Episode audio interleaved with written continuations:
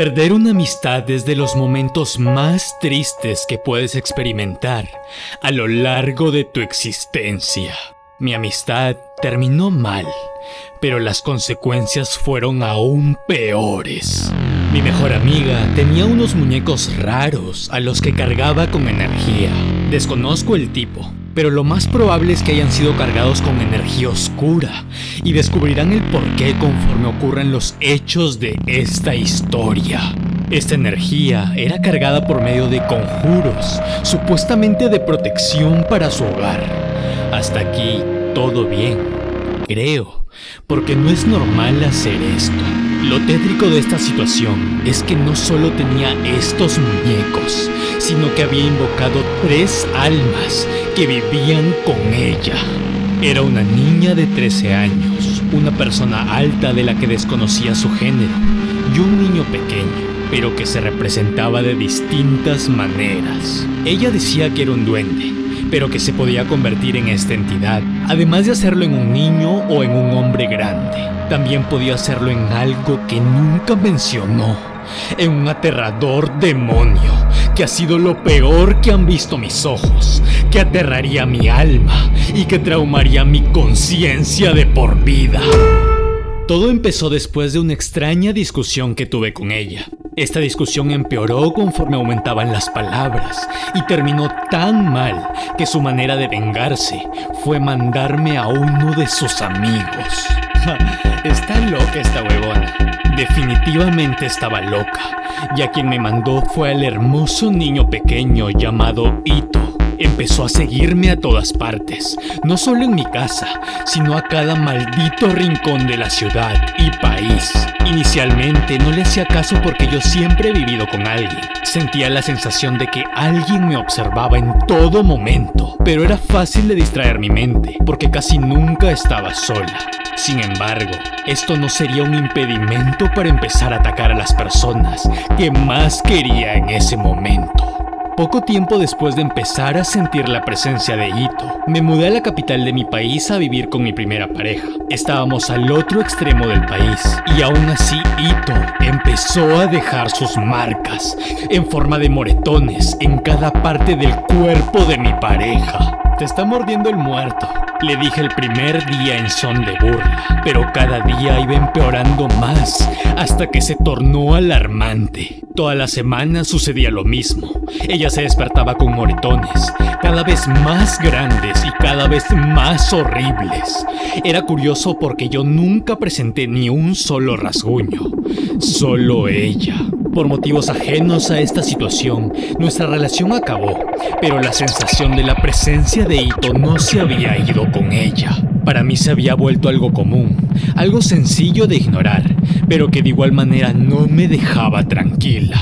Medio año más tarde, sin que nada de lo anterior hubiese cambiado, me mudé temporalmente a otra ciudad por cuestiones de campaña de trabajo. Junto a todos los demás trabajadores, alquilamos un lugar y yo dormiría con una amiga, quien desafortunadamente se llevaría también lo peor de mi maldición.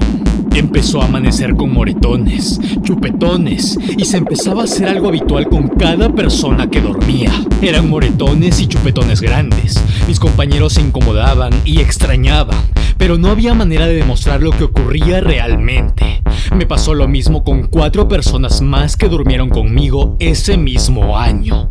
Todo era mi culpa. No sabía qué hacer.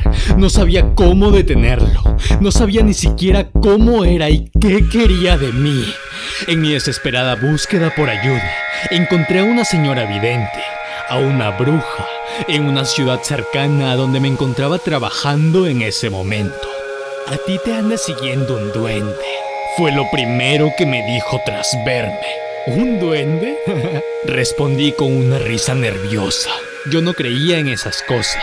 Seguía manteniéndome escéptica, pese a las inevitables pruebas y personas perjudicadas que cargaba mi conciencia. Tienes que tirarles orines, continuó. ¿Orines?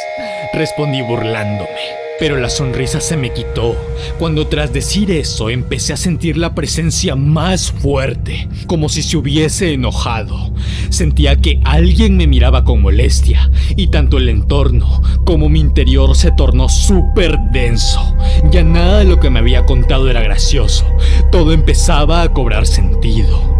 Tenía miedo, necesitaba ayuda, temía porque algo realmente me pasara. Y lo peor de todo es que no sabía qué era lo que me estaba atormentando. Era un terror a ciegas y desde el silencio. Las orines eran para asquear al duende. No sabía si realmente funcionaría, pero le pedí de favor a la señora que vaya a mi habitación para hacer una limpia. Tras llegar, noté el pánico en el rostro de la señora. No desperdició ni un solo segundo y empezó con lo suyo. Empezó a tirar líquidos que tenían un aroma completamente asqueroso por todo el lugar. Siguió haciendo la limpia, insultó por cada rincón y tras terminar me dijo que con eso se iba a ir, pero yo no percibía cambio alguno. La oscuridad llegó junto a la noche. Me sentía intranquila, tensa y temía que Ito haya resistido aquellos aromas. Estaba sola, adentrándome poco a poco en la inconsciencia del sueño, cuando sentí que alguien se echó en mi brazo. Era pesado y con cada segundo hacía más presión. Abrí inmediatamente los ojos y no había nada. Confundida, volví a cerrar los ojos y sentí cómo se acomodaba en mi brazo.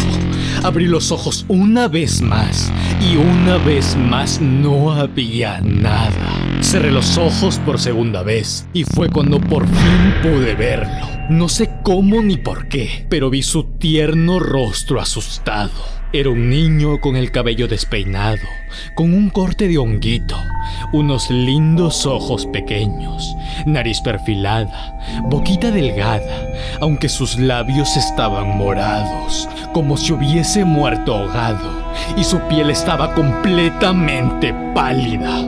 Sentía pena por él, sentía que deseaba adoptarlo para poder cuidarlo. Volví a abrir los ojos por tercera vez y todo seguía como las dos veces anteriores. Seguro es una alucinación, me dije a mí misma mientras mis párpados se cerraban una vez más. En la oscuridad de mi interior ya no estaba un niño. ¡Puta madre!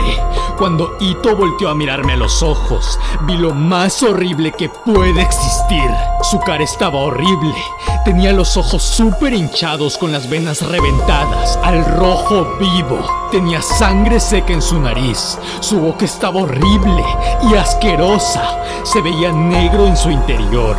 Sus dientes estaban rotos, bucados, llenos de suciedad y sangre coagulada. Me levanté horrorizada, sacudí mi brazo y pese a lo horrible que vi, seguía sintiendo pena por él. Inspiraba eso como si necesitara de mi ayuda. Ito, ya no me asustes, por favor. En serio, te lo pido, ya no me molestes. Le decía, mi amiga me había enseñado a hablar con él, pero todo era completamente inútil. Lo vi toda la noche, llamé a mi abuela y nos la pasamos casi toda la madrugada haciendo oraciones por el teléfono. El ambiente se sentía demasiado pesado. No te imaginas cuánto. Pensé que esta había sido la peor noche de mi vida, pero no se acerca en nada a lo que me sucedería la noche siguiente. Tras llegar de trabajar me quedé dormida nuevamente. En mi sueño sentí que alguien se subió sobre mí y empezaba a tocarme. Yo no me podía levantar, me cagaba de miedo y el sueño era recontra palpable. Me estaba violando aquella entidad, fuerte, horriblemente fuerte, y no podía hacer absolutamente nada. Desperté completamente asqueada, atemorizada, estaba temblando. Había sentido todo y no podía creerlo. Inmediatamente desperté y me fui al baño a orinar y tras terminar y ver el interior, vi que estaba repleto de sangre. No creo que sea tanta coincidencia, dije mientras entraba en pánico. Mi menstruación siempre me venía a fin de mes y era apenas quincena. No podía asimilar la idea de que un demonio me había violado. No podía respirar. Mis pensamientos eran un completo revoltijo. Empecé a vomitar. Me sentía horrible. Estaba en pánico. Estaba en un trauma que me costaría superar. Pero que en ese momento no podía hacer nada. Ya había sucedido. Tras despertar a la mañana siguiente, se lo conté solo a tres amigas. Estaba muy asustada, pero ellas no podían hacer nada más que escuchar, preocuparse y lamentarse junto conmigo. Esa misma noche volví a llamar a la señora para contarle el infierno que había vivido, a lo que muy asustada respondió. Se te ha pegado mucho. A los duendes les gustan las personas con cabello claro y largo como el tuyo. Intenta utilizar un gorro. Empecé a hacer todo lo que me decía, pero nada parecía funcionar. Mientras dormía podía sentir cómo me sacaba pelito por pelito por los huequitos de mi gorro de tela. Todas las noches. La señora siguió ayudándome, pero su última recomendación fue Tienes que combatirlo tú misma. Y así fue. La noche en que volví a soñar, lo vi a él dentro de mi habitación. Me hablaba en un tono triste, que quería quedarse conmigo y que lo adopte. Yo lo miraba, sentía una pena tremenda por él, pero aleatoriamente se convertía en aquel monstruo que vi la última vez. Me estaba convenciendo de quedarse conmigo, de que lo adopte, pero mi conciencia gritaba las palabras que me había dicho la señora. Tenía que combatirlo, golpearlo, botarlo como si fuera una persona real, pero todo era un sueño realmente lúcido, como aquel en el que me había violado. Dentro del mismo sueño había un cuarto donde estaba mi tío, que es religioso al igual que mi abuela, que también estaba presente, pero no como personas, sino como figuras humanas brillantes, como si fuesen ángeles, pero sin haberse muerto en la vida real. No podía verlos directamente, pero sabía que eran ellos. ¡Cógelo! ¡Cógelo! me decía. Corría a perseguirlo, pero se escapaba cual animal por toda la habitación. Trepaba las paredes, el techo, parecía una araña gigante asquerosamente horrible. Sudaba frío, mis latidos iban a mil por hora, pero no me detenía. Pude atraparlo un par de veces, pero en ambas, tras agarrarlo, se convertía nuevamente en el tierno niño que me llenaba de pena. Me miraba, lloraba, y no sé si era como un tipo de poder que él tenía con los sentimientos, pero me hacía tener una pena tremenda. Me hacía querer no dejarlo, quería salvarlo y que deje de sufrir. Pero mi tío y mi abuela seguían gritando lo mismo. Dentro del mismo sueño, ellos me dieron una inyección que debía ponerle en el pecho para que todo se acabara. Toda la noche fue un caos, lleno de terror y de emociones. El sueño lúcido más extenso y aterrador que he podido vivir y que realmente no se lo deseo a nadie, ni a mi peor enemiga. Tras horas de este bucle interminablemente aterrador, pude armarme de valor. Había agarrado nuevamente a Ito y las dos personas resplandecientes que sabían que era mi tío y mi abuela me dieron su mano podía sentirme más fuerte, llena de valor. Me estaban ayudando en esta lucha. Unimos fuerzas y tras estar al punto del colapso pude hacerlo. Le clavé la inyección en el pecho. Su asquerosa cara de demonio fue lentamente transformándose por última vez en la de un niño mientras lloraba a mares. ¿Cómo puedes hacerme esto? Decía Ito mientras padecía. Estaba demasiado compenetrada con este niño.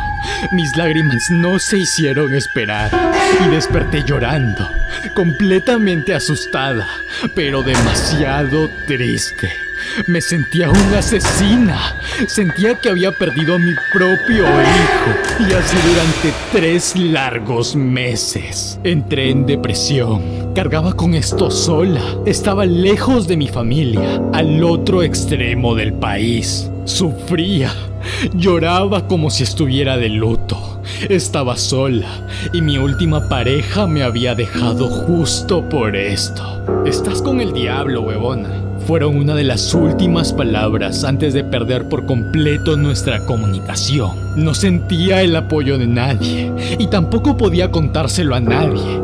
Y son pocas las personas que conocían esta historia. Solo a mis parejas y amigos muy cercanos les había contado el infierno que había vivido. Con el tiempo fui superando este trauma, pero es algo que no podré olvidar nunca y que definitivamente no le deseo esto a nadie. Ito fue un duende, o quizás un demonio que podía transformarse. Mi ex amiga me dijo que podía transformarse, ya sea un hombre grande, en un duende o en un niño pequeño, pero nunca mencionó lo que vería y experimentaría. Ito se había enamorado completamente de mí y por eso es que no se iba con nada, ni con los consejos de la mismísima bruja que me ayudó. Era muy celoso y por eso le hacía daño a cada una de las personas que dormían conmigo, sin excepción. Es por ello que tuve que matarlo y decidí contar mi historia para que quede inmortalizada para siempre.